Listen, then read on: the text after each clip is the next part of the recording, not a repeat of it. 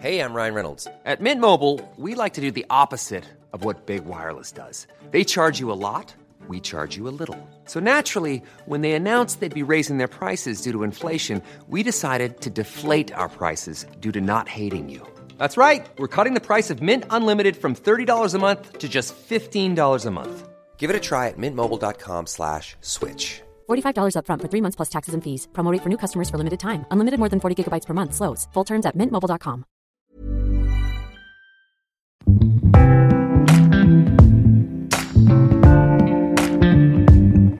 les gars, j'espère que vous allez bien. Est-ce que vous sentez la tension dans la salle ou pas? Parce que moi, je, je la sens. On est, on est plus que d'habitude, les gars, et je voulais dire merci à toutes les nouvelles, j'allais dire têtes, mais en fait non, les oreilles qui écoutent ce podcast. Et surtout, merci à la personne qui en est responsable, qui est Anna. Euh, Est-ce que je dois la présenter même euh, pour ceux qui... On sait jamais. On sait jamais pour les gens qui n'avaient pas encore YouTube en, en 2012. Anna, Anna RVR, qui du coup euh, a partagé mon podcast dans son podcast qu'elle a sorti il y a pas, il y a pas longtemps, qui s'appelle Contre-soirée d'ailleurs, qui est trop bien. Allez l'écouter, franchement. Une queen, mais euh, du coup, ouais, elle m'a partagé. Et euh, depuis la semaine dernière, le podcast est en train. Je vois mes stats et je suis en mode wow À la base, on était juste. euh, C'était un club privé, tu vois. Je pouvais te parler de, de tout et de n'importe quoi. Je vais continuer à le faire, hein. Mais j'étais pas stressée quand je prenais le micro, tu vois. Je pensais pas à deux fois, j'enregistrais. Et là, voilà. Bref, aujourd'hui. J'ai cette idée de podcast depuis la semaine dernière et toute la semaine j'ai noté plein de trucs et je me sens prête à, vous en parler et on va parler d'amitié toxique. Voilà, on va aller droit au but. Je vais arrêter de faire des intros qui durent, euh, qui durent mille ans. On, va commencer directement. Je suis navrée de vous l'annoncer, de l'annoncer à moi-même que je suis une pro en amitié toxique. Vraiment, j'ai un catalogue, hein. j'ai une collection. J'en ai, je les ai tous vus. Franchement, je les ai tous vus. Et on va pas mettre la faute que sur les autres, parce que comme toute relation, une amitié ou une relation amoureuse ou peu importe, c'est 50-50. hein. Si c'est toxique, c'est que il y a certes l'autre, mais il y a aussi toi, un de ton côté, qui est aussi un petit peu pour quelque chose. Donc voilà, on va s'organiser un petit peu aujourd'hui et je vais faire, on va diviser le podcast en deux parties. Premièrement, on va faire une petite introduction. Ensuite, on va apprendre à détecter une amitié toxique. Genre comment tu, sais que tu es dans une amitié toxique. Et deuxième partie, comment se détacher d'une amitié toxique. La partie la plus compliquée. Pour commencer, je vais demander à toutes les personnes dans la salle. Je sais pas pourquoi aujourd'hui j'ai l'impression de faire un, stand-up. Mais euh, levez tous euh, la main avec vos cinq doigts. Et à chaque fois que je vais dire un truc où vous vous sentez un petit peu concerné, baissez un des doigts. Première chose, est-ce que vous avez déjà eu l'impression d'être la seule personne à donner sans jamais rien recevoir en retour dans une amitié? On parle d'amitié les gars. hein. Est-ce que vous avez déjà eu l'impression de juste faire beaucoup pour une personne et que de l'autre côté, il se passe pas grand-chose, tu vois, en retour? Deuxième, l'impression de trop en demander, de courir après quelqu'un. Genre l'impression que tu ouais, t'en demandes trop et que t'es tout le temps en train de, courir après l'autre. Troisième, avoir déjà sacrifié ton confort pour celui de l'autre. Donc je sais pas moi, ça peut par exemple t'être mis dans des situations dans lesquelles tu te serais jamais mise parce que tu veux faire plaisir à l'autre ou parce que, je sais pas, t'as t'as pas envie de décevoir l'autre ou, ou j'en sais rien. Quelque chose comme ça. Quatrième, faire semblant pour ne pas avoir l'air bizarre. C'est-à-dire que tu vas faire semblant, pareil, d'aimer quelque chose ou tu vas te forcer à faire quelque chose parce que t'as peur de pas être accepté par l'autre ou par un groupe de personnes. Et cinquième chose, culpabiliser de pas être un bon ami. Genre culpabiliser parce que tu dis je, je, je suis pas quelqu'un de bien, tu vois. Je suis pas je, je suis pas un bon pote parce qu'une personne te fait comprendre que tu ne l'es pas. Si tu as plus de trois doigts baissés, eh bien bienvenue au club des personnes qui ont vécu une amitié toxique. voilà, aussi simple que ça. Non, en vrai, je, je, sais pas vraiment si ça veut dire quelque chose que je viens de dire parce que je viens de l'improviser, mais il y a de fortes chances que si tu as déjà été dans une situation comme celle-ci, que tu aies vécu une amitié toxique. Bon, euh, on va parler un petit peu de mes expériences à moi et je vais vous expliquer un petit peu de, de, où je pars, mon parcours et, euh, et pourquoi je suis. Pourquoi ce sujet me touche autant et pourquoi j'ai tant de choses à dire. Bon, alors déjà, il faut savoir que j'ai j'ai eu des périodes un peu bizarres dans ma vie. J'ai l'impression d'avoir eu genre cinq personnalités différentes. Je sais pas si c'est quelque chose de fréquent ou j'en sais rien, mais vraiment, j'ai commencé par être un enfant hyper extraverti. Genre vraiment, quand j'avais, enfin de, de ma naissance jusqu'à mes 6 ans, j'étais une pile électrique. J'étais tout le temps en train de, de parler à tout le monde. Euh, j'avais besoin, enfin clairement, moi je me souviens juste que quand j'étais petite, j'avais besoin de beaucoup d'attention. Genre, j'aimais qu'on me regarde, j'aimais qu'on me parle, j'aimais. Je voulais juste. Euh, j'étais dans une pièce, il fallait qu'on voit que j'étais là, tu vois. Je faisais des spectacles aux gens H24, je me déguisais, je, je, parlais beaucoup. Je parlais énormément. J'adorais raconter des histoires. Ouais, vraiment, j'étais très, très bruyante. J'étais présente. Voilà. Et d'un coup, à l'âge de 6 ans et demi, 7 ans, je me suis totalement métamorphosée et je suis devenue hyper timide. Genre vraiment hyper timide. Tu vois ou pas la fille au fond de la classe qui, qui parle pas trop, hyper calme. J'avais pas non plus énormément de potes. Il faut savoir aussi que j'ai beaucoup voyagé quand j'étais petite. Enfin, mes parents, ils avaient un travail qui faisait que on voyageait beaucoup. En fait, ils étaient euh, géo au Club Med. Peut-être que vous connaissez Club Med, c'est genre un club de vacances. Et il y en a un peu partout dans le monde. Et du coup, mes parents, ils travaillaient dans ce club et du coup on, faisait énormément de voyages et il y a eu même eu une année où j'ai changé 5 fois d'école en un an, ce qui est énorme. Et je me suis pas, on s'est pas posé en fait avant mes 12 ans, donc euh, vraiment, enfin voilà, pendant cette période, c'est vrai que je déménageais beaucoup et du coup bah, j'étais toujours la nouvelle de l'école. J'étais toujours la nouvelle de l'école et je me souviens que je détestais ça parce que bah, j'étais hyper timide, tu vois. Et généralement, quand t'es la nouvelle à l'école, enfin, tout le monde. Euh, t'as l'attention, tu vois, t'as l'attention sur toi. Et je, me souviens juste que je détestais ça. Et je je, je ouais, c'est vrai que je, je, me faisais pas facilement des amis, je parlais pas à grand monde. Ma hâte, je me souviens juste que j'avais la seule hâte que j'avais quand j'allais à l'école, c'était de rentrer chez moi et de me poser euh, devant les Wings avec mon petit frère, de, de faire des karaokés High School Musical, de faire des cabanes dans le jardin. Vraiment, mon petit frère, c'était mon meilleur pote. Genre ça, par contre, je suis bien contente de pas avoir été enfant unique parce que quand tu fais que déménager et que t'es ouais, que t'es enfant unique, je j'imagine même pas la torture. Genre, bon, vraiment, mon frère, c'était mon repère jusqu'à jusqu'à l'adolescence, même encore en vrai aujourd'hui. Genre vraiment, je l'aime trop. Joey, si tu écoutes ce podcast, je t'aime. Mais du coup, c'est vrai que j'étais hyper calme. Et c'est aussi à cette période-là que j'ai commencé à développer un truc, enfin en tout cas que j'ai commencé à me rendre compte d'un truc, l'empathie. voilà, l'empathie, c'est... Bon, est-ce que, je vous fais la définition de l'empathie ou je pense que tout le monde le sait, mais en gros, l'empathie, c'est quand tu te mets à... Gros... Enfin, grossièrement, en gros, c'est quand tu te mets à la place d'une autre personne et que tu ressens ses émotions. Tu vas avoir de la peine pour quelqu'un, mais cette peine, elle va t'affecter plus qu'une personne qui n'a pas forcément d'empathie pour les autres. Sauf que je me souviens juste en fait que j'ai commencé parce que 6 ans, enfin à l'âge de 6 ans, c'est aussi l'âge où j'ai commencé à avoir mes premières crises d'angoisse parce que c'est quelque chose qui a commencé hyper tôt chez moi, mais ça s'est arrêté pendant plusieurs années et euh, mes crises d'angoisse elles sont seulement revenues l'année dernière. Avant ça, c'est vrai que j'en avais plus, mais les premières que j'ai eues, j'avais 6 ans, 6 ans et demi et je me souviens que ma première crise d'angoisse, vraiment je m'en souviendrai toute ma vie parce que ça m'a marqué, mais en gros, euh, j'étais dans la cour de récré et j'ai vu une petite fille ou un petit garçon, j'arrive pas, enfin c'est un peu flou dans ma tête, tu vois, mais j'ai vu une petite fille et un petit garçon tomber sur le sol et se faire mal et euh, il ou elle ne se relevait pas et personne en fait n'est venu l'aider et moi, je suis restée paralysée. Je, je, je suis restée paralysée et j'arrivais plus à respirer. Genre vraiment, je me souviens juste de cette image de voir quelqu'un tomber par terre et de tellement stresser, de tellement paniquer que, alors que clairement, enfin, j'imagine bien que cette personne n'a rien eu à part peut-être une égratignure sur le genou, mais bref, en tout cas, tout ce que je me souviens, c'est que euh, j'étais dans le camion des pompiers et que je n'arrivais plus à respirer et que je faisais euh, la plus grosse crise d'angoisse, enfin ma première crise d'angoisse du coup, et que ça m'a fait super peur. Voilà, ça m'a fait super peur. Et à partir de là, évidemment, j'ai commencé euh, la thérapie, etc.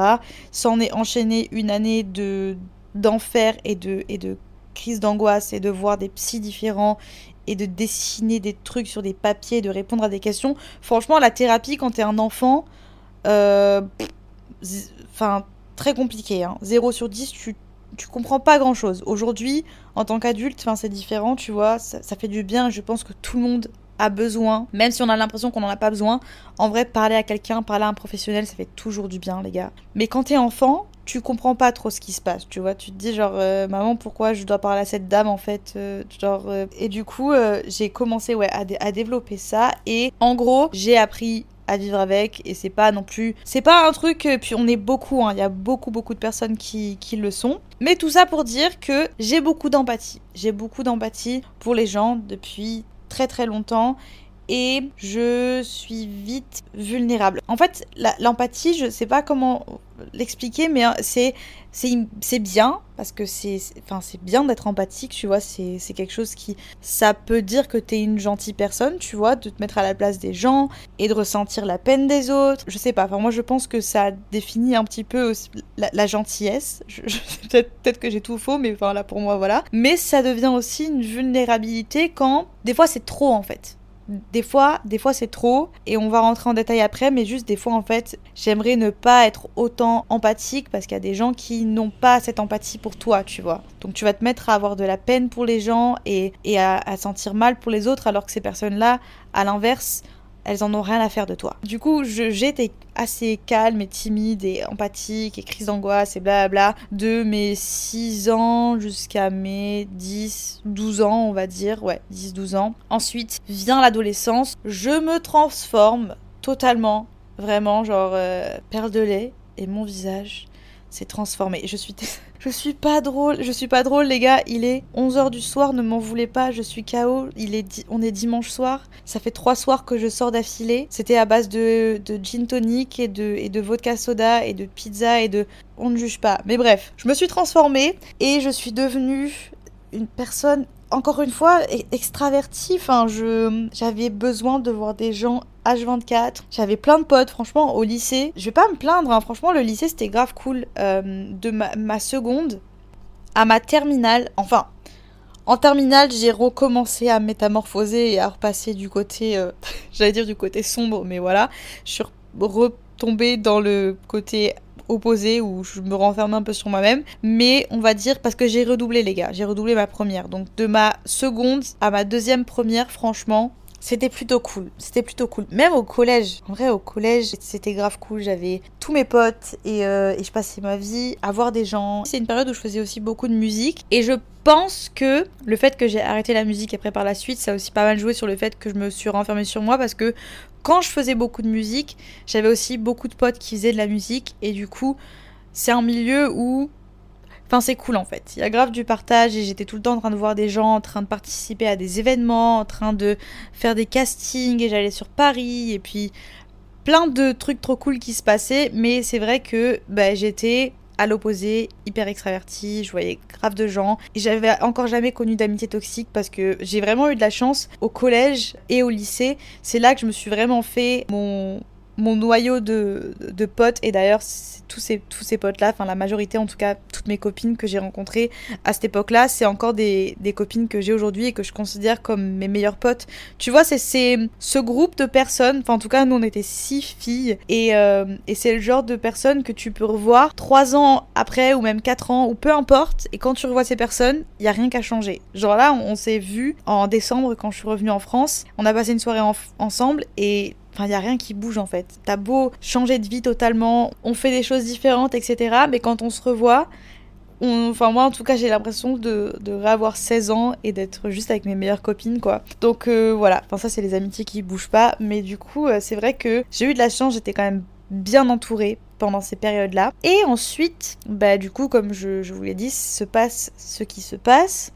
Pour ceux qui me suivent depuis longtemps, vous savez que voilà, j'ai eu des problèmes notamment de troubles alimentaires. Et c'est vrai que les troubles alimentaires, en plus de, bah, de m'avoir fait souffrir physiquement et, mentalement, parce que bah, c'est une maladie, hein, je sais que c'est toujours un peu compliqué et que on le reconnaît pas, on n'en parle pas.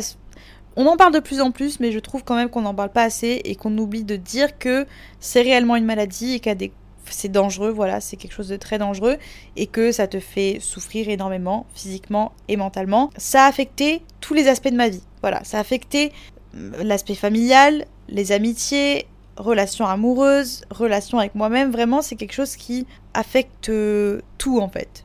Tout. Et c'est vrai que bah, ça m'a rendu hyper vulnérable, ça m'a rendu hyper solitaire et c'est là que je suis devenue la proie parfaite pour les personnes toxiques. Voilà, j'étais la proie parfaite. Je, je, suis la, la, la, petite meuf qui n'a pas forcément d'amis, qui n'a plus vraiment de personnalité. C'est pas méchant hein, ce que je suis en train de dire, hein, parce que pauvre petite Daisy, je parle de moi quand même. Mais j'ai vraiment eu l'impression, et maintenant encore plus quand je me, quand je me projette, enfin quand je me souviens en fait de cette période, c'est vrai que c'est une période où j'avais perdu tout, tout ce qui fait que je suis moi en fait. Mon identité, elle s'était éteinte parce que c'est pas un podcast sur les troubles alimentaires donc je vais pas m'attarder sur le sujet mais en gros, c'est vrai que quand t'as des troubles alimentaires et même quand t'as. On peut même parler de, de, dépression ou de peu importe euh, si ta santé mentale ne va pas en fait, ton, ton identité s'éteint avec. en tout cas, moi je sais que ma vie tournait tellement autour de tout ça. Ma vie tournait tellement autour de, du fait que je me sens pas bien dans mon corps, du fait que je voulais euh, manger parfaitement et je voulais m'entraîner si bien et je voulais faire ça et je voulais faire ça. Et c'était tellement focus en fait sur, euh, sur tout ça, mais malsain en fait. Parce que avoir un mode de vie sain, c'est cool, mais quand ça devient ton obsession et le centre de ta vie et que tu enfin tu t'oublies en fait presque toutes les choses que tu faisais à côté elles n'existent plus c'est là que ça c'est là que ça devient super malsain et donc bref, c'est ce qui s'est passé. Et c'est vrai que ben, j'ai arrêté de faire de la musique. Un truc que je faisais depuis que j'ai littéralement 8 ans. Voilà. J'ai arrêté de faire de la musique. J'ai arrêté de faire de, de, la peinture. J'ai arrêté de, de lire. J'ai arrêté de voir des potes, de sortir alors que c'était un truc que je faisais tout le temps. J'ai arrêté de faire attention à comment je m'habillais. Enfin, plein de choses que je faisais qui me faisaient kiffer avant que j'ai juste arrêté de faire. Et c'est vrai que, à part tout ça, j'avais pas forcément de personnalité. j'avais pas forcément de, personnalité. Et c'est là que j'ai expériencé, ça se dit ça, c'est français? Peut-être pas, je sais pas. Ben, bref, j'ai eu ma première amitié toxique et euh, j'avais 18 ans, je crois. Ouais, 18 ans. 18 ans. Je, évidemment, je tairai le nom de, ces personnes. Et en vrai, je suis, je suis trop désolée parce que si cette personne écoute ce podcast, euh, je tiens à dire que on était toutes les deux toxiques l'une pour l'autre et que genre il n'y a pas de comment dire no hard feelings, genre il y a encore une fois Affida Turner sort de ce corps. Voilà, je n'en veux à personne. ça me stresse d'en parler parce qu'en soi, je sais pas qui écoute ce podcast et peut-être que je veux pas mettre le doigt sur quelqu'un, mais bref, 18 ans, je rencontre cette personne à, la salle de sport et cette personne est plus âgée que moi, enfin genre deux ou trois ans de plus je crois.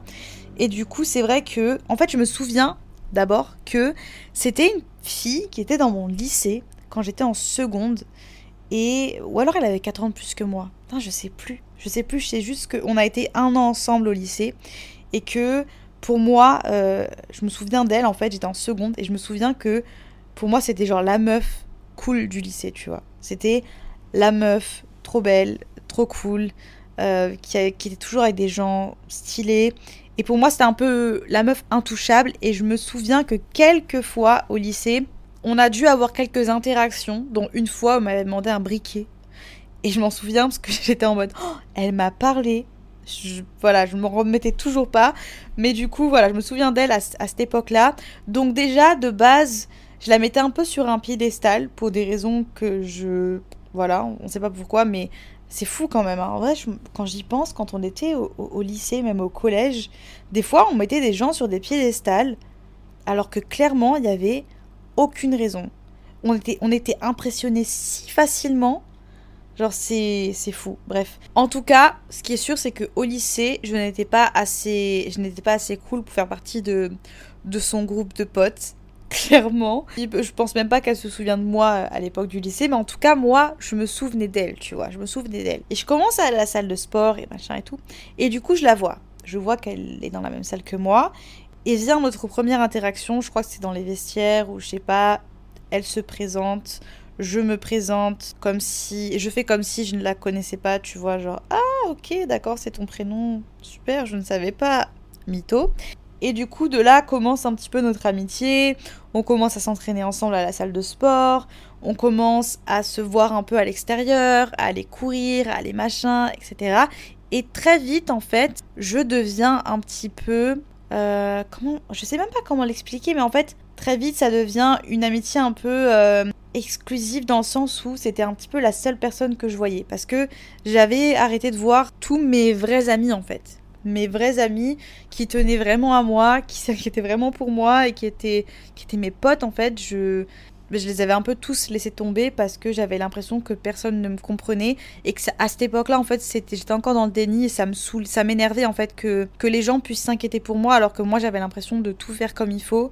Désolé les gars, intervention de David du futur qui édite ce podcast, mais je tenais à le rajouter parce que c'est important. Je pense que inconsciemment, le fait que elle ne s'inquiète pas ou ne s'intéresse pas vraiment réellement à moi et ce qui se passait dans ma vie, je pense que ça m'arrangeait un petit peu parce que j'étais tranquille en fait de ce côté-là. Et du coup, je, je me détache, enfin j'étais juste euh, très très aveuglée et très fragile et peu importe. Mais du coup, c'est vrai que cette fille, en fait, c'est un petit peu devenu. Euh, on se voyait souvent, mais très souvent, et c'est passé à tous les jours, jusqu'au moment où je me suis rendu compte que j'étais un petit peu devenue. Euh, pas, pas ça. Comment. En fait, déjà de base, je me suis toujours sentie un petit peu en dessous d'elle. J'avais, en fait, c'était tout le temps elle qui décidait ce qu'on faisait, ce qu'on allait, à quelle heure, quand. Et j'avais même plus vraiment le choix de dire oui ou non. C'est qu'en fait, elle m'envoyait un message et elle me disait je viens, je suis chez toi dans 5 minutes, sois prête. Ce week-end, on fait ça, je viens là à telle heure. Voilà, genre, il n'y avait pas vraiment de, de consentement de ma part, tu vois. C'était juste que je suivais tout ce qu'elle faisait parce que je me disais juste, ben, ouais, c'est cool, elle, elle, elle m'aime bien, tu vois. Genre, elle, elle me kiffe, je suis, je suis peut-être sa meilleure pote, genre, je sais pas, mais juste, je sentais que elle me donnait, entre guillemets, de, de l'importance, donc j'étais contente. Mais d'un autre côté, j'avais non plus pas l'impression que j'avais un mot à dire en fait. C'était soit ma pote et tais-toi. Genre, on fait ça, on fait ça, et t'as pas vraiment le choix. Et j'ai aussi commencé à faire la connaissance de, de son entourage, en tout cas des gens avec qui elle était pote. Et pareil, j'avais pas en fait, j'arrivais pas vraiment à m'intégrer. J'avais pas forcément l'impression que je pouvais parler. Genre, je sais pas comment l'expliquer. Maintenant, je me sens trop mal à l'aise parce que quand j'y repense, je me dis, mais mon Dieu, mais qu'est-ce que je faisais? Dans quelle, dans quelle situation tu t'es mise? Genre, vraiment, des fois, je me souviens que juste elle venait me chercher, je savais même pas où j'allais en fait. Pour moi, c'était un petit peu. Elle était plus grande que moi, j'avais 18 ans, elle, elle devait en avoir 20 et quelques. Elle avait une voiture, déjà elle avait une voiture, elle savait conduire, j'avais pas encore mon permis, j'avais même pas encore mon code, tu vois. Et c'était juste trop cool que j'ai une pote qui a, qui une voiture qui vient me chercher. Et je savais pas ce qu'on allait faire, mais juste je, suivais. Et des fois je me retrouvais comme ça avec, avec des gens que je ne connaissais pas. Et je, je me sens. J'avais l'impression que dès que je disais un truc, genre je. C'était gênant en fait. C'était gênant et j'avais pas l'impression que elle non plus, elle essayait de, de, de m'intégrer, qu'elle essayait de faire quoi que ce soit. Et et cette situation, ça a continué pendant des mois et des mois et des mois, jusqu'au moment où j'ai eu mon permis et j'ai commencé à avoir un petit peu mon indépendance et ma vie. Et j'ai vite senti que c'était pas un truc pour lequel elle se réjouissait, tu vois. Elle était pas hyper contente pour moi, enfin, en tout cas je le sentais. Et enfin, c'est aussi arrivé le moment où j'ai eu mon premier appartement. J'ai eu mon premier appartement à Montpellier, etc. J'ai commencé euh, mes études. Mes études qui n'ont duré que six mois puisque j'ai arrêté après, mais j'ai quand même eu mon premier appartement. Et pareil, à ce moment-là, plutôt que de ressentir de, de, la joie et des félicitations et de l'excitation de son côté, j'ai plus senti de la jalousie, de la réticence, etc. Tu, tu vois la personne qui dit mais t'es sûr T'es sûr que tu devrais vraiment prendre un appartement Et pourquoi tu fais pas juste les allers-retours Et pourquoi tu restes pas chez tes parents Et blablabla. Bla, bla, bla. Et j'ai vite compris que c'était aussi bah, parce que elle, elle, elle, était, plus âgée que moi, mais elle vivait encore chez ses parents. Enfin, il n'y a aucun problème à rester chez ses parents. D'ailleurs, je suis vite retournée chez mes parents. Et euh, je pense que j'ai pris la bonne décision, puisque ça m'a fait économiser beaucoup d'argent que j'ai pu ensuite utiliser pour voyager. Donc, euh, pas de regret. Mais euh, elle a commencé tout simplement à s'installer chez moi, les gars. Genre, j'ai eu, mon eu mon appartement, je, l'ai invitée une fois, elle, a, elle est arrivée avec un sac et elle est restée chez moi. La sœur s'est mise à l'aise, mais un petit peu trop à l'aise, tu vois. Et moi, Je ne savais pas quoi dire parce que je ne savais pas dire non, je ne savais pas, je, n'arrivais juste tout simplement pas à exprimer euh, mon, mécontentement. Et ça, c'est un truc sur lequel je travaille. Et franchement, aujourd'hui, je me suis grave améliorée. Je sais dire non. Je sais mettre mes, mes barrières. On dit boundaries en anglais. Je trouve que le mot est stylé, donc je vous le partage. Mais en gros, genre. Mais juste mettre. Savoir mettre des limites, en fait. Savoir dire aux gens, ok, là, on est potes, tout ce que tu veux, mais là, c'est ma limite et tu commences à marcher dessus. Ça va pas le faire. C'est pas possible, tu vois. Et c'est là que je me suis rendu compte qu'il y avait un problème parce que je n'osais pas. Je n'osais pas parce que j'avais peur de froisser la personne, j'avais peur de me sentir rejetée, j'avais peur que cette personne arrête de m'aimer parce que ça aussi, je vous en ai parlé dans le podcast euh, précédent, mais c'est toujours un truc euh, qui été un problème chez moi, c'est que je veux que tout le monde m'aime, sauf que c'est pas possible. Tout le monde ne peut pas t'aimer, genre c'est juste pas possible. Toi, en tant que personne, tu n'aimes pas la Terre entière, donc la Terre entière ne peut pas t'aimer, voilà. Mais à cette époque-là, petite Daisy n'avait pas encore euh, compris ça. Donc j'étais juste bloquée dans cette situation de qu'est-ce que je fais en fait? J'ai cette personne qui vient de s'installer chez moi, j'ai plus d'espace personnel, je ne peux plus je, ne peux plus rien faire, je peux pas inviter d'autres potes, je peux pas inviter mon mec, je peux pas je suis envahie par cette personne qui clairement genre me prend ma vie entière. Bref, tout ça pour dire que ça s'est fini d'une façon où j'ai pas eu le choix que de dire euh, ben en fait euh, rentre chez toi parce que je j'aimerais bien quand même euh, récupérer ma vie STP genre là c'est c'est plus possible. De là euh, j'ai lâchement ghosté la personne. Je sais c'est très lâche. C'est pas bien de ghoster les gens. Il vaut mieux dire les choses que de ghoster. Mais on peut pas m'en vouloir hein. petite Davy 18 19 ans. Voilà j'ai ghosté la personne. J'ai ghosté la personne. Et après ça je me suis dit plus jamais. Plus jamais d'amitié comme ça. Plus jamais d'amitié où t'as l'impression de d'être euh, d'être l'ombre de l'autre en fait. C'est clairement ça. J'avais vraiment l'impression d'être son ombre et de devoir dire oui, oui madame, oui, d'accord, on fait ça, on machin, on truc, on jusqu'au point en fait où elle était, en fait, elle, prenait ma vie, genre vraiment elle, elle prenait ma vie, c'est trop bizarre à dire. Vous vous doutez bien que ça ne s'est pas arrêté là puisque j'ai accumulé euh, après ça d'autres relations, amitiés toxiques, tout ce que tu veux.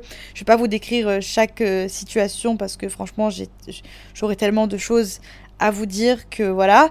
Mais euh, c'est vrai que voilà, j'ai accumulé, j'ai accumulé jusqu'à l'année dernière, c'est assez récent quand même, hein, ou deux ans en arrière, on va dire deux ans en arrière. Pendant, en fait, je pense que je me j'ai vraiment commencé à travailler sur moi et à me rendre compte de ce que je voulais, ce que je ne voulais plus dans ma vie pendant le confinement. Je pense, je pense que le confinement, ça a été un petit peu pareil pour tout le monde. Ça a été le moment où tu avais trop de temps pour toi, tu vois. Tellement de temps pour toi que tu, te refaisais. Enfin, moi, en tout cas, je me suis. J'ai remis toute mon identité en question. Je me suis. C'est là que j'ai recommencé à faire plein de trucs que je faisais plus avant. Et je suis bien contente d'ailleurs. Mais c'est aussi là où j'ai pu me retrouver seule avec moi-même et je me suis dit, ok, il y a un truc qui va pas, il y a un truc que tu répètes, il y a un schéma qui se répète H24 et certes c'est un problème, enfin il y, a un problème chez les autres, chez les personnes qui sont toxiques et qui te voient comme une proie facile et voilà, mais il y a aussi une part de responsabilité de ton côté et il faut que je commence à apprendre en fait à, déjà détecter les red flags. Hein. Les red flags, on va en parler de suite, mais détecter et savoir en fait, je me suis dit, je, je veux plus laisser ces gens rentrer dans ma vie, déjà, de 1. Et ensuite, il faut aussi que tu arrives, toi, en tant que personne, à te remettre en question et à, et à, juste arrêter, en fait. Arrêter d'accepter et arrêter d'être tout simplement trop gentil. Parce que c'est bien beau de dire trop gentil, mais des fois, être trop gentil, c'est aussi être bête. Hein. On va pas se mentir, on va juste se dire les choses. Des fois, t'es pas trop gentil, t'es juste bête. Voilà. Donc, parlons un petit peu de ces red flags et de comment tu fais pour détecter qu'une amitié est toxique. J'ai fait une petite liste. Elle n'est pas organisée par ordre de, voilà, mais j'ai fait une petite liste. Alors, la première chose qui pourrait te mettre la puce à l'oreille, déjà, en soi, quand, enfin pour moi en fait, aujourd'hui en tout cas, je pars du principe où une amitié, c'est là pour t'apporter du positif. Genre vraiment, une amitié, c'est fait que pour ça en fait. C'est une personne, quand tu es avec cette personne, tu te sens bien et ça, ça t'apporte des choses positives. Alors certes, euh, les amitiés parfaites n'existent pas. C'est comme les relations de couple, il va y avoir des petits, accrochages, des petites disputes, des machins, des épreuves. Mais globalement, en fait, si tu sens qu'une amitié te pèse et que elle t'apporte plus de négatif que de positif, même si t'aimes la personne, hein, même si t'aimes la personne, c'est déjà qu'il y a quelque chose qui va pas et qu'il y a forcément quelque chose de toxique dans votre relation. Mais euh, des fois, à l'inverse, on se rend pas du tout compte. Des fois, on se rend pas compte qu'il y a quelque chose qui va pas. Et pour nous, ça devient la normalité parce que soit on a connu que ça, ou soit tout simplement on on voit pas forcément où est le problème. Et moi, je suis là pour te dire où est le problème. Première chose, une personne qui ne se réjouit jamais pour toi. Par exemple, imaginons, on va se mettre dans une situation. T'es trop content. Il t'arrive un truc et t'es trop content. Ou alors t'as un projet, tu vois, t'as une idée, t'as un projet que tu veux mettre en place, etc. Et bref, tu te réjouis de raconter ça à ta pote ou à ton pote. Vient le moment où tu vas du coup lui raconter. Et la réaction que tu as en face, en fait, c'est pas celle dont, tu vois, c'est pas celle que tu attendais. Et la personne qui est en face de toi, en fait, plutôt que de se réjouir, elle va être négative, mais intelligemment, tu vois, elle va transformer ça en gentillesse. En mode, elle va essayer de te donner des conseils, mais des conseils qui vont te pousser un peu à l'opposé de cette idée ou de ce projet ou de la chose pour laquelle tu te réjouis. Elle va dire non mais t'es sûr, moi si j'étais toi je le ferais pas, ou machin. Et juste en fait de la réticence. Et je suis là pour vous dire que, d'ailleurs, je, c'est un conseil aussi que je donne à toutes les personnes qui veulent être des bonnes personnes dans la vie d'autres bonnes personnes. Mais quand t'as un pote qui vient vers toi avec les étoiles dans les yeux et qui te parle d'un truc qui le rend juste heureux en fait. Tu le vois sur son visage que ça le rend heureux de te le partager, même si au fond de toi tu te dis ah c'est pas forcément une bonne idée, tu vois, il devrait pas faire ça ou il devrait pas faire juste enfin moi en tout cas en tant que juste je, le garde pour moi et je laisse la personne faire son expérience et être content et je me réjouis pour l'autre en fait. Parce que si si la personne se réjouit déjà d'avance et qu'elle est heureuse, je vais pas venir genre briser son tu vois, je vais pas venir briser son mood à part si c'est vraiment une personne avec qui t'es enfin, je veux dire même en fait, même si c'était une personne, une pote que je considère comme ma sœur, qu'on a, qu'on a grandi ensemble ou peu importe, si la personne est heureuse, et que je vais juste être heureuse pour elle. Je vais être heureuse pour elle. Tes potes, c'est pas tes enfants. Et même en vrai, même quand t'as des enfants, dans la vie, les choses, enfin, on apprend de nos erreurs. On apprend de nos erreurs. Et si personne nous laisse nous planter, on peut pas savoir. Et même si t'es un peu réticent et t'as l'impression que c'est pas forcément une bonne idée, si tu vois que la personne est heureuse et qu'elle se réjouit, tais-toi et sois heureuse pour, pour l'autre. Et juste encourage ton pote ou ta pote. C'est tout. Genre vraiment, c'est tout ce qu'on te demande ici, c'est d'être une bonne amie. En tout cas, moi, je sais que si j'avais dû écouter tous les gens, tous ces amis, entre guillemets, que je mets entre grandes guillemets, quand j'ai voulu lancer ma chaîne YouTube, par exemple, mais combien de, de potes, entre guillemets, se sont foutus de ma gueule et m'ont dit, mais t'es sûr, mais c'est pas une bonne idée, mais il y a déjà trop de monde, et il y a déjà trop de machin, et tu devrais pas, et tu devrais faire ci, tu devrais faire ça. Si j'avais écouté toutes ces personnes, je, enfin, j'aurais jamais fait tout ce que j'ai fait aujourd'hui et j'ai pas fait des choses extraordinaires, mais en tout cas, je suis juste contente aujourd'hui. Genre, je suis trop contente d'avoir la vie que j'ai, tu vois. Et je suis bien contente de pas avoir écouté ces personnes-là qui étaient, qui étaient censées être mes amis, entre guillemets. Mais euh, vraiment, juste ça, c'est un gros red flag en fait. Quand une personne ne se réjouit jamais pour toi, alors que toi, à l'opposé, t'es tout le temps en train de, de supporter tout ce qu'elle fait, t'es tout le temps en train de de l'encourager, de la pousser vers le haut, etc. Mais qu'en retour, tu n'as pas ça, déjà, c'est pas ouf. Deuxième chose, quand la personne euh, avec qui tu es, tu es ami, tu sens que elle ne t'écoute jamais vraiment et qu'elle trouve toujours un moyen de tourner le sujet vers elle-même. Ça veut dire que tu vas, tu vas lui parler d'un truc qui te tient à cœur ou d'une phase que tu traverses ou peu importe et que plutôt que de, de simplement t'écouter, continuer à te poser des questions ou à te laisser parler ou juste être là pour t'écouter, elle va te dire ah ouais, moi aussi, ah ouais, moi, moi machin, et elle va continuer à, juste en fait parler d'elle-même sans vraiment écouter à 100% ce que tu as à dire et elle va toujours trouver un moyen de parler d'elle.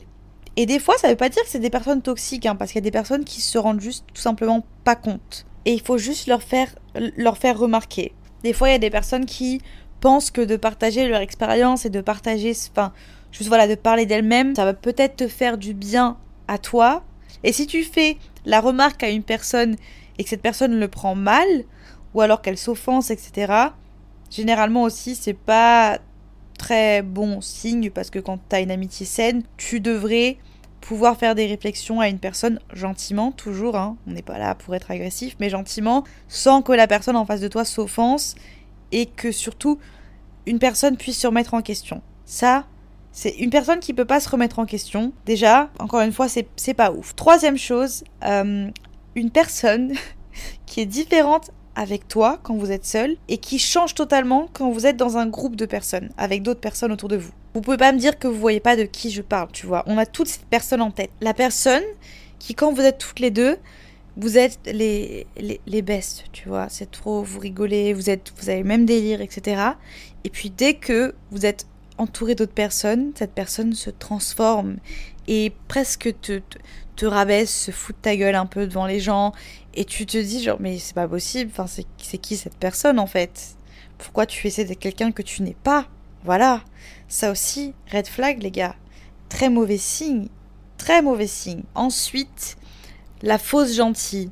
Oh là là, la fausse gentille. La fausse gentille, cette pote qui va tout le temps te faire des réflexions qui, négatives mais qui va les tourner gentilles. Genre, ah, t'es sûr que ce genre de jean, ça te va bien? Enfin, genre, c'est, pas ouf, mais je te dis ça pour toi. Hein. Vraiment, c'est pas méchant, hein. juste je te le dis pour toi. Enfin, peu importe, mais oh, mon Dieu, et ça, je, je, je l'ai encore. Hein. Je l'ai encore d'ailleurs. Peut-être que tu te sens visé, mais sache que, sache que je, non, en fait, chaque réflexion que tu me fais, j'ai beau répondre des petits émojis qui sourient, c'est vraiment du sarcasme. Genre, arrête. On est, on est dix ans après, arrête de m'envoyer des petites réflexions comme ça euh, par DM parce que je... Non en fait. Non, j'ai bien... Tu n'es pas gentil, tu es faussement gentil. Et encore une réflexion de Davy qui est dite, mais quand quelqu'un ne te demande pas ton avis, ne donne pas ton avis, tout simplement. Genre, ne viens pas... Je n'ai jamais compris ça, les gens qui viennent donner leur avis, gentiment mais faussement gentiment, alors que personne ne leur a rien demandé. On veut pas de ça. Non merci en fait mais juste les, faux gentils, en fait, tout simplement. Les gens qui ont toujours des choses à redire et qui vont toujours utiliser le même argument de mais je te le dis pour toi, hein, le prends pas mal, le prends pas personnellement. Comment tu veux me faire une réflexion personnelle sans que je le prenne personnellement? Ça n'a pas de sens. Les gens qui disent ne le prends pas pour toi, ne le prends pas personnellement, fuyez, courez de l'autre côté, du côté opposé la personne qui passe sa vie à parler sur le dos des gens. Ça aussi, très mauvais signe. Si t'es pote avec quelqu'un et que cette personne est tout le temps. Alors attention, hein, je suis pas en train de dire que on fait tout ça. Enfin, parler sur le dos des gens, on s'entend, mais on est humain, on juge les autres, et des fois t'es avec ta pote ou ton pote, et tu vas parler de, de, de, quelqu'un, voilà, mais sans forcément être, euh, être méchant, tu vois. Genre, ça nous arrive à tous de donner notre avis sur quelqu'un, et ça peut juste être, euh, voilà. Mais quand une personne passe sa vie à parler sur le dos des gens, et des gens que vous connaissez de votre entourage, par exemple, des gens que, des gens que vous connaissez, et quand vous êtes avec ces personnes, tout d'un coup, elle devient toute gentille et toute, tu vois, elle est tout le temps gentille en face et puis derrière, elle va passer sa vie à parler sur le dos de tous vos potes. Ça déjà, tu sais que si elle le fait avec les autres, elle le fait aussi avec toi. Ça veut dire que quand tu es seule avec elle, elle te parle des, de vos autres potes, mais quand elle est seule avec tes potes, elle parle de toi. En tout cas, moi, c'est toujours un truc que, qui m'a paru logique en fait. Et j'ai jamais dès que j'étais avec quelqu'un qui me passait sa vie à parler des autres, je savais déjà d'avance que qu'est-ce qui me prouve que tu ne fais pas ça avec les autres en fait. Donc ne rentre pas dans son jeu, ne te mets pas non plus à parler sur les gens quand t'es avec cette personne parce que tu vas le regretter. Des fois on se laisse un peu genre... Euh, on se laisse emporter par le truc et on se dit ah vas-y moi aussi parce qu'on est humain, on aime bien, on aime bien ça. Voilà, on va pas t'as beau être la personne la plus gentille du monde, des fois, voilà, t'as t'as des opinions, t'as des avis que tu gardes en toi, et quand quelqu'un te déclenche, c'est facile de te mettre à parler et de et de, de gossiper, voilà, et de pas être hyper gentil. Et, et ça, en fait, tu vas le regretter parce que c'est pas toi, voilà, c'est pas toi. et que surtout qu'une fois en fait que cette personne a des choses à utiliser contre toi, tu peux plus, tu vois, tu peux plus, tu peux plus mettre la faute, la faute sur elle. Genre, vous êtes, vous êtes deux dans la situation. Donc, quand quelqu'un se met à te parler de, des gens, tu, tu, tu restes silencieuse et tu dis, voilà, tu restes silencieuse et tu sais d'avance que c'est pas une personne de confiance et que tu ne vas pas commencer à lui raconter tes secrets et que tu vas pas commencer à non parce que si elle le fait avec d'autres, enfin si elle le fait avec d'autres personnes, elle le fait aussi avec toi. Voilà, tout simplement. Ensuite, la personne qui dépend de toi et qui n'accepte pas le non. Je m'explique. Une personne en fait qui ne peut plus faire de choses sans toi. Franchement, avoir une pote ou un pote avec qui tu peux passer beaucoup de temps, avec qui tu peux, chez qui tu peux débarquer, enfin sans, sans prévenir, et tu peux l'appeler et tu sais que voilà, il sera là ou machin, c'est trop bien. Franchement, c'est trop bien, certes, mais arrivé à un certain stade, en fait, il faut aussi que tu puisses faire des choses seul, en fait. Je pense que c'est hyper important, et ça, dans toute amitié, dans toute relation, je sais que, voilà, c'est bien d'avoir euh, un acolyte et avoir quelqu'un qui est toujours un binôme, voilà, quelqu'un qui est toujours avec toi, mais il faut des fois se forcer à faire des choses seul parce que on devient vite codépendant en fait. Tu deviens vite codépendant toi-même et des fois c'est aussi l'autre qui peut devenir codépendant et il va plus accepter quand tu vas lui dire non.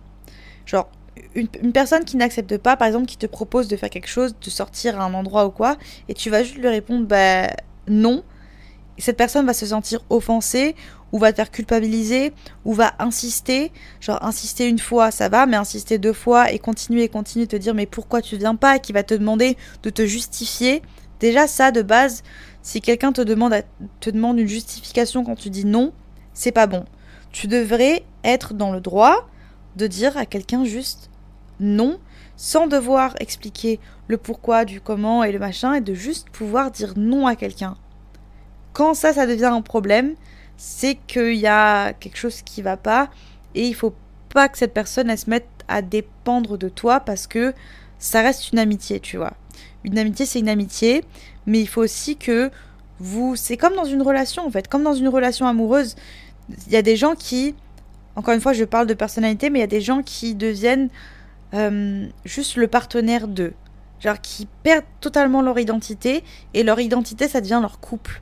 Et du coup, ils passent tellement peu de temps en fait seuls qu'ils savent plus vraiment genre qui, qui ils sont, tu vois. C'est juste que ils savent plus ils savent plus passer du temps seuls. Et ça, c'est pareil en amitié. Il y a des gens qui, qui, qui, reproduisent ce schéma en amitié et qui se sentent, enfin, ils sont tellement tout le temps avec cette personne que quand ils sont seuls, ils savent plus, savent plus quoi faire. Ils sont pas heureux, ils sont paumés. Et généralement, ça finit mal parce que, ben, je vous apprends rien une, amitié, voilà, c'est pas une relation amoureuse, il y a forcément un moment ou un autre où ben, vous allez avoir peut-être des chemins différents, où il y en a un qui va partir faire des études là, où il y en a un qui va avoir un travail là, où il y a peut-être un, une, des, une des... J'arrive plus à parler, il faut que je boive de l'eau, attendez. je disais donc, une des deux personnes va rencontrer quelqu'un, et du coup, voilà, enfin, vous allez peut-être vous voir un peu moins souvent, etc. Et il y a forcément une des deux personnes qui va hyper mal le vivre. Et moi, ça c'est quelque chose qui m'est arrivé. J'ai une amie très chère à mon cœur qui, quand j'ai rencontré mon amoureux, l'a très très très mal vécu et je l'ai senti et ça m'a même fait culpabiliser parce que je me suis dit en fait, j'avais l'impression de faire quelque chose de mal en fait. J'avais l'impression que le fait de me détacher un petit peu d'elle et d'avoir une nouvelle personne entre guillemets dans ma vie, j'avais l'impression que c'est que je faisais quelque chose de mal et que je l'abandonnais entre guillemets. Alors qu'en fait, pas du tout.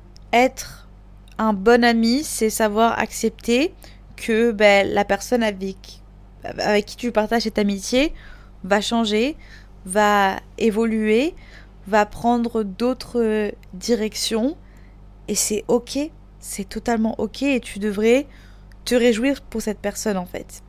Et si la personne qui est en face de toi ne se réjouit pas pour toi quand tu as des événements comme ça qui se passent et que tu et qu'elle voit. Enfin, moi en tout cas, juste tant que les personnes qui sont. Et encore une fois, je, on a l'impression que je suis. Quand je parle là, je me décris comme euh, la pote parfaite. Pas du tout, hein, les gars. J'ai un tas de défauts et je, je pense que je suis très loin d'être la pote parfaite. Mais aujourd'hui, je sais juste que ben, même si des fois ça me fait un peu mal au cœur de voir des personnes s'éloigner de moi ou de voir des gens prendre des directions différentes. Tant qu'ils sont heureux, je suis très heureuse aussi parce que dans l'autre sens, moi c'est ce que j'attends de quelqu'un en fait. J'attends que la personne soit juste heureux et respecte n'importe quelle décision, même si des fois c'est des décisions qui sont entre guillemets un peu égoïstes, enfin même pas en fait, juste des décisions qui font que bah, je vais devoir m'éloigner de ces personnes-là, juste que, je me sente soutenue, respectée et aimée quoi qu'il arrive. Bon, ça va faire bientôt une heure que je parle, donc je vais essayer de, de rédiger là ce que j'ai à dire euh, très rapidement. On est toujours sur les red flags, mais en gros voilà. Les personnes qui te font culpabiliser, les personnes jalouses, les personnes qui te jalouses, pardon, les personnes jalouses, les personnes qui te prennent ta personnalité. Alors ça aussi c'est tout un autre type de personnes, mais il y a des personnes qui aiment bien prendre ta personnalité et ces personnes sont insupportables. Les personnes en fait qui passent leur vie à te copier. Alors, une personne qui s'inspire de toi, une pote ou un pote qui s'inspire de toi, c'est mignon, c'est gentil, et il n'y a rien de mal à ça. Genre, on s'inspire tous en fait des gens qui sont autour de nous. On s'inspire automatiquement, inévitablement, bah, des choses qui nous entourent et de nos potes. On, on partage des expressions. On va prendre des expressions. Enfin, moi, en tout cas, je sais que ça, c'est un truc, le langage. Quand j'ai une personne qui fait que répéter une expression, je vais me mettre à la répéter aussi. Euh, nos goûts aussi qui vont... Voilà, enfin bref, on s'inspire des gens qui sont autour de nous, mais il y a une différence entre s'inspirer et copier. Et des fois, il y a des gens qui n'ont pas de limite et qui vont se mettre à tout faire comme toi, et qui vont se mettre à acheter les mêmes choses que toi et qui vont juste te, te prendre ton identité et c'est... C'est lourd surtout que généralement ces personnes-là, elles ne vont jamais, euh, comment dire, le l'admettre. Elles ne vont jamais l'admettre et elles ne vont jamais te, créditer sur quoi que ce soit, elles vont juste te copier et faire comme si de, de rien n'était. Et on va finir avec ça, mais la personne qui ne te félicite jamais et qui ne te fait jamais de compliments. Je prends encore, bon, une fois, un, exemple de moi. Je n'ai pas encore d'invité sur ce podcast, donc vous allez devoir faire avec et juste euh, écouter mes expériences. Mais euh, moi, je sais que la réussite de mes potes, c'est un truc qui me motive de ouf et qui, qui me rend heureuse en fait. Genre quand t'as des gens que tu aimes, à qui tu tiens et que tu vois qu'elles réalisent leurs rêves et qu'elles font des choses et que juste voir la réussite des gens, mais enfin, ça me paraît logique en fait de féliciter, d'encourager et, de faire des compliments. En fait, quand tu penses quelque chose de positif d'une autre personne, dis-lui. Ça, c'est un truc que j'ai remarqué quand je suis allée aux États-Unis, du coup, là, euh, le mois dernier. Mais j'ai remarqué que les gens, ben, ils expriment ce qu'ils ont. Même s'ils te connaissent pas. Je, me suis. Enfin, c'est pas un truc qu'on fait en France. Ça, je sais que c'est pas dans notre culture, mais quand. En France, c'est rare que tu fasses des compliments à un inconnu. En Amérique, c'est hyper répandu. Alors, encore une fois, je suis une touriste, hein, donc je sais pas si c'est voilà, c'est une façon de faire et qui sont faux ou j'en sais rien, mais en tout cas, c'est hyper agréable. T'es dans un magasin et t'as une personne qui va venir vers toi qui va te dire Waouh, j'adore ton maquillage, ou je te trouve super jolie, ou j'adore tes chaussures, ou qui va juste te faire en fait des, des compliments. Et ça, bon, je te dis pas de le faire aux inconnus si tu te sens pas de le faire, mais en tout cas, c'est trop cool, ça fait toujours plaisir. franchement, ça fait toujours plaisir d'entendre ce genre de choses, mais encore plus quand c'est tes potes en fait. Si tu penses un truc de positif euh, sur un de tes potes, mais dis-lui en fait. Dis-lui que, soit que ça soit un compliment tout bête. Euh, mon mec qui a un... réveil à minuit, on en parle. Attendez, je vais l'éteindre parce qu'il dort à côté de moi là. Mais qui c'est qui m'a réveillé à minuit? Les gars, il nous cache des choses. Hein. Je tiens à le dire, il nous cache des choses. Ça m'a perturbé, je sais plus ce que j'étais en train de dire. Mais euh, qu'est-ce que j'étais en train de dire? Ah oui, se réjouir pour les autres et ne pas avoir peur de faire des compliments. Quand c'est pas le copain, c'est le chien. Paco, je suis sur la fin de mon podcast là. Tu peux s'il te plaît? Merci. Euh, voilà, n'ayez pas peur de faire des compliments. Et généralement, c'est pas très bon signe quand une personne, tu sais qu'elle voit ce que tu fais. Genre, tu sais que elle te suit, elle voit tes stories, elle voit que voilà, tu partages des réussites et cette personne ne te fait jamais de compliments, ne te félicite jamais de quoi que ce soit une personne qui t'aime et qui tient à toi, ça me, paraît logique en fait. Tout simplement, ça me paraît logique. Bref, maintenant que vous avez euh, tous mes red flags en main et que vous avez tout noté sur, euh, une petite feuille et que vous allez voilà, faire le tri dans, dans vos amitiés. Je vais vous expliquer rapidement parce que je veux pas que ce podcast dure trop longtemps, mais rapidement, moi ma technique aujourd'hui pour me détacher en fait d'une amitié toxique parce que c'est la partie la plus compliquée. On va pas se mentir. Euh, même si tu sais qu'une amitié est pas bonne pour toi, pour t'en détacher, enfin en tout cas moi, je sais qu'il y a des gens qui le font super facilement. hein. Il y a des gens, euh, enfin plein de fois en fait, j'en ai parlé même avec mes parents des fois et ma mère, c'est la reine pour ça parce que elle aussi, euh, elle a eu des. Mais elle, c'est un level au-dessus. hein. D'ailleurs, euh, je devrais faire un podcast avec elle parce que vraiment, sa vie, c'est un film à ma mère. Mais elle a eu des, gens plus que toxiques dans sa vie. Elle en est au stade aujourd'hui où elle, elle a aucun problème et que c'est genre en mode euh, ciao, tu vois. Genre, si tu m'apportes pas du positif, je te veux pas dans ma vie et ciao. Et c'est l'énergie qu'on veut, franchement. Ma mère, cette queen, mais je suis pas encore à ce niveau-là. Et moi, en fait, je, je vois le positif chez.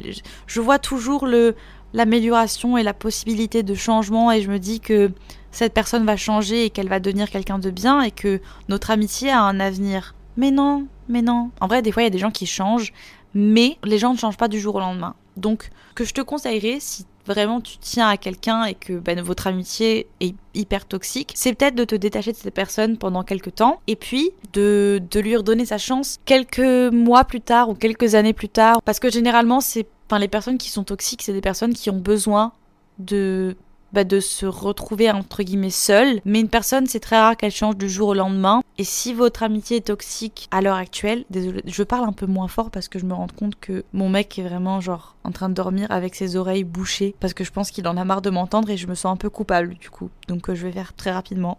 je suis la personne toxique pour le coup qui envahit son espace. Ouais, vous savez quoi les gars? En vrai, de vrai, je vais vous reprendre demain matin parce que franchement là ça se fait pas.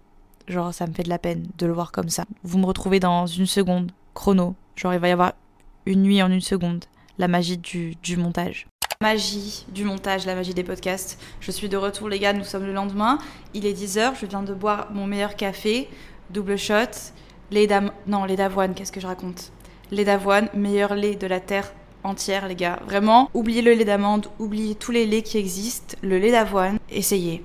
Essayez et vous reviendrez me remercier plus tard. Bref, euh, du coup hier, je sais même plus où est-ce qu'on s'est arrêté. Je crois qu'on était à la fin et j'étais sur le point de vous expliquer comment sortir d'une amitié toxique. Alors, comme vous l'aurez peut-être euh, compris au fil des épisodes de ce podcast, je suis une personne qui a vraiment du mal à dire non. J'aime pas froisser les gens, j'ose pas vraiment dire ce que je pense vraiment, etc. J'aime juste pas ça. Donc autant vous dire que remballer quelqu'un, enfin dire à quelqu'un que je ne veux plus être amie avec elle ou lui, c'est une épreuve pour moi. C'est une épreuve pour moi et ben, dans le passé, j'ai utilisé des techniques de lâche, c'est-à-dire le, le ghosting. Et ça, c'est- pas cool parce que du coup, tu deviens un petit peu euh, la mauvaise personne dans l'histoire parce que ben, ghoster quelqu'un, c'est c'est juste pas bien. Donc, j'ai développé mes, mes techniques et aujourd'hui, je sais me détacher de quelqu'un en douceur. Genre, tu sais, c'est comme quand euh, t'enlèves un. Bon, non, en fait, j'allais dire comme quand t'enlèves un pansement qui est collé à tes poils. Mais généralement, genre, tu faut y aller vite pour que ça fasse moins mal. Bah là, c'est un peu l'inverse, tu vois. Enfin, en fait, tu, tu peux faire les deux. Soit si t'es une personne qui a du courage et que, et que tu es honnête et entier et que voilà, tu peux clairement dire à une personne et le dire sans forcément être. euh, entre guillemets méchant, mais en, en- en soi c'est la meilleure solution. Hein. T'as une discussion avec la personne, t'envoies un petit message de il faut qu'on parle. Ce message qui te qu'on a tous reçu une fois dans notre vie et qui ça sent toujours pas très bon, mais tu peux directement parler à la personne et juste lui. franchement, si t'as le courage de le faire, mais c'est c'est la meilleure façon de faire. Tu lui expliques, tu développes et t'as pas non plus besoin de t'éterniser, mais tu lui dis juste écoute, on a eu une amitié, on a eu des bons moments qu'on a partagés ensemble, mais je me suis rendu compte avec le temps que on n'est pas forcément complémentaires et qu'on ne s'apporte pas de- des bonnes choses. On se tire pas vers le haut. Genre autant toi que moi, toujours inclus-toi dans la, dans la conversation parce que, encore une fois, on peut jamais remettre à 100% la faute sur quelqu'un et une amitié toxique, c'est jamais que d'un côté. Il faut aussi te dire que toi aussi, tu as accepté des choses, que toi aussi, il y a eu des moments où ben, tu as aussi été toxique pour la personne, et ce qui fait que voilà. Donc tu t'inclus toujours dans la discussion et tu lui expliques que voilà, et que c'est mieux pour le moment que vous preniez un peu de distance. Voilà, tu prends un peu de distance, il n'y a rien de mal à, à prendre juste de la distance, sans forcément mettre un terme à l'amitié, à part si la personne te fait coup sur coup, que tu as déjà essayé de lui donner des chances, etc., et que la personne finit toujours par, te trahir ou te faire des choses qui te font vraiment mal et qui te blessent. Pardonner, c'est bien, mais moi, pareil, je suis la reine pour ça. Je pardonne toujours les gens. Genre, t'as beau me faire tout ce que tu veux, euh, tu reviens avec une petite lettre et un petit truc d'excuse, et je vais lâcher ma petite larme et je vais te pardonner. Aujourd'hui, j'essaie de le. Enfin, voilà, de, moins pardonner et d'être un petit peu plus rancunière parce que des fois c'est important de l'être. Mais voilà, à part si vraiment il y a quelque chose qui fait que tu dois euh, arrêter net l'amitié, certes, mais tu peux très bien prendre ta distance avec quelqu'un, comme je l'ai dit avant, et ben, la laisser grandir de son côté. Et puis dans quelques mois ou dans quelques années, vous pourrez peut-être reprendre contact et l'amitié pourra très bien se passer. Il faut pas oublier que les gens changent. Les gens changent et c'est dommage de les voir euh, pour. C'est dommage de voir une personne toute sa vie pour ce qu'elle était avant. Genre toi, tu, tu changes, t'évolues, ça te ferait chier que les gens te voient comme euh, ben, la personne que t'étais quand t'avais 17 ans, par exemple. Donc il faut bah, laisser la, ch- la chance aux gens de changer et savoir les voir sous leur euh, nouveau jour, enfin t'as compris. Mais voilà, juste prendre tes distances et dire clair- clairement à la personne, pour l'instant on s'apporte pas du positif, ce serait bien que juste, voilà, on prenne nos distances. Si tu es, t'es pas d'accord avec moi Zoya? Qu'est-ce que tu fais? Viens ici s'il te plaît. Qu'est-ce que tu fais? Je vais mettre un terme à notre amitié toxique si tu continues comme ça. Mon chat et moi, on a clairement une relation toxique. hein. Oh putain. Bon, attendez, je la sors de la chambre. Cette chatte me vole mon mec. Cette phrase était bizarre, mais euh, clairement, elle est amoureuse de mon mec. Et moi, elle me kiffe pas trop, mais des fois, elle me fait croire qu'elle me kiffe. Du coup, je rentre dans son jeu. Et ensuite, qu'est-ce qu'elle fait? Elle vient dans mon bureau et elle détruit ma chaise, elle détruit tout. Donc, bref, je sais plus ce que je racontais. Euh, voilà, donc si tu arrives à parler à la personne, très bien. Sinon, deuxième option qui est l'option de, lâche, l'option que moi je vais, je vais prendre. Voilà.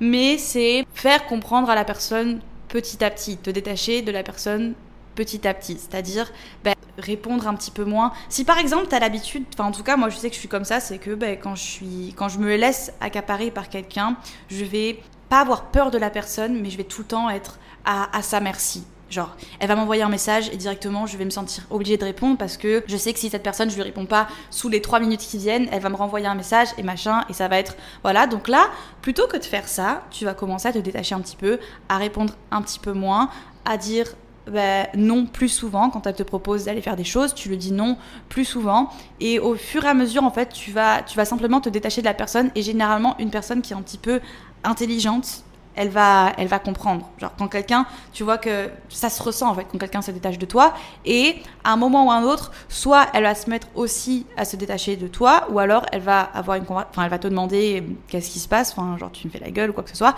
Et quand la personne te demande, c'est l'occasion parfaite pour parler.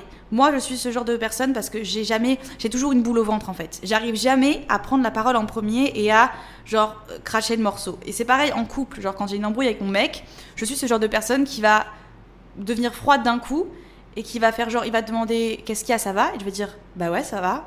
Ouais, alors qu'au au fond de moi, je bouillonne et j'ai juste envie de- de- d'exploser. Mais j'attends que la personne me, tu vois, me déclenche pour dire les choses, ce qui est pas forcément ouf, hein, parce que des fois, tu gardes les choses enfouies en toi et le jour où tu exploses, ben, c'est mille fois pire que si tu avais parlé avant. Mais dans cette situation-là, je préfère que l'autre soit la personne qui me demande ce qui va pas, comme ça au moins, enfin voilà, tu commences à, à parler, puis tu as une discussion et tu dis les choses clairement et tu te détaches de ce, de, ce genre d'amitié qui sont tout sauf ben, bénéfiques pour toi.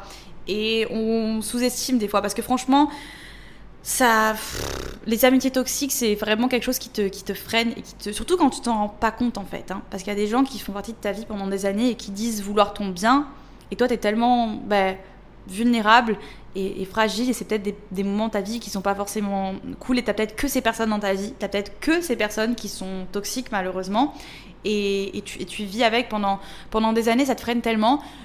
Dans ces cas-là, enfin, après, il y a des extrêmes, tu vois, mais moi, ce que j'ai fait, c'est que ben, je suis un peu partie au bout du monde, tu vois.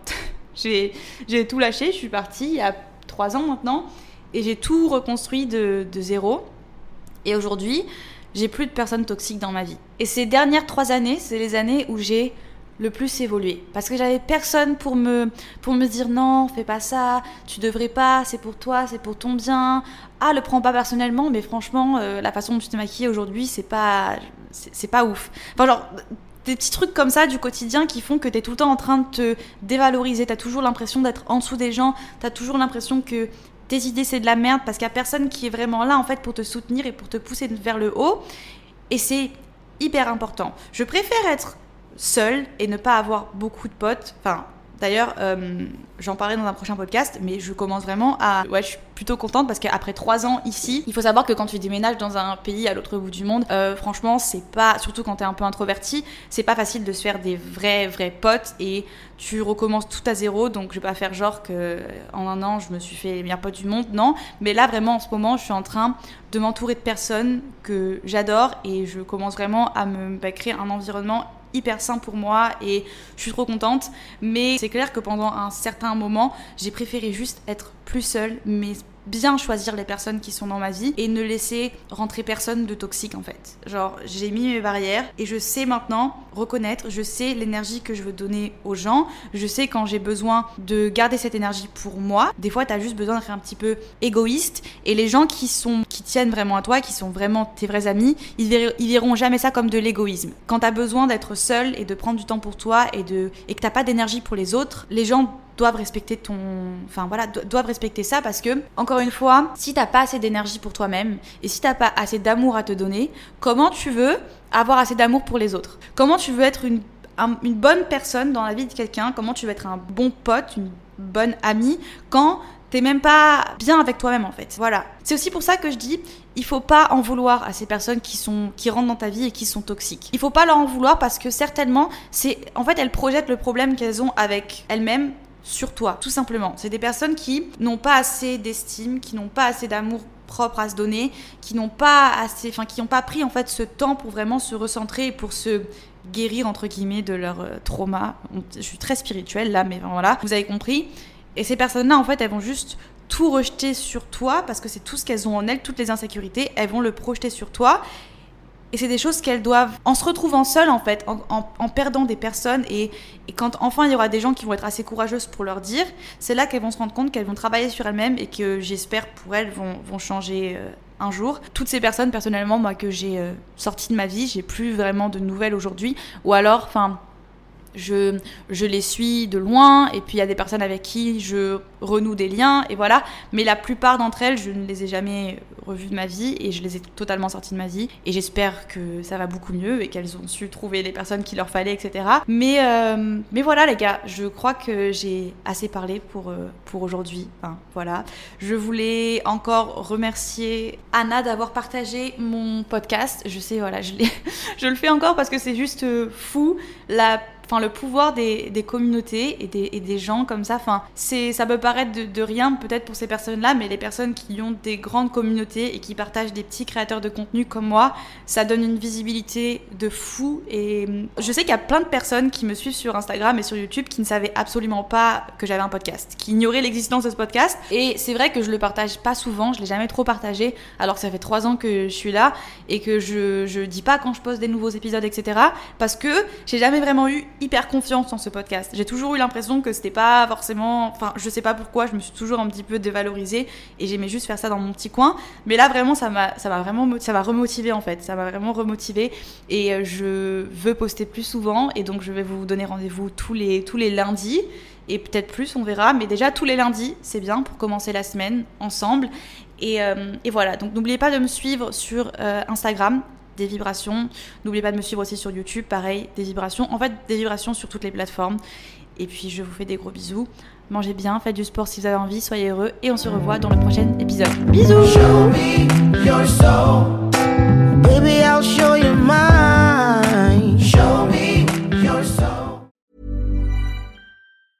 Mom deserves the best, and there's no better place to shop for Mother's Day than Whole Foods Market. They're your destination for unbeatable savings, from premium gifts to show-stopping flowers and irresistible desserts. Start by saving 33% with Prime on all body care and candles. Then get a 15-stem bunch of tulips for just $9.99 each with Prime. Round out Mom's menu with festive rosé, irresistible berry chantilly cake, and more special treats. Come celebrate Mother's Day at Whole Foods Market.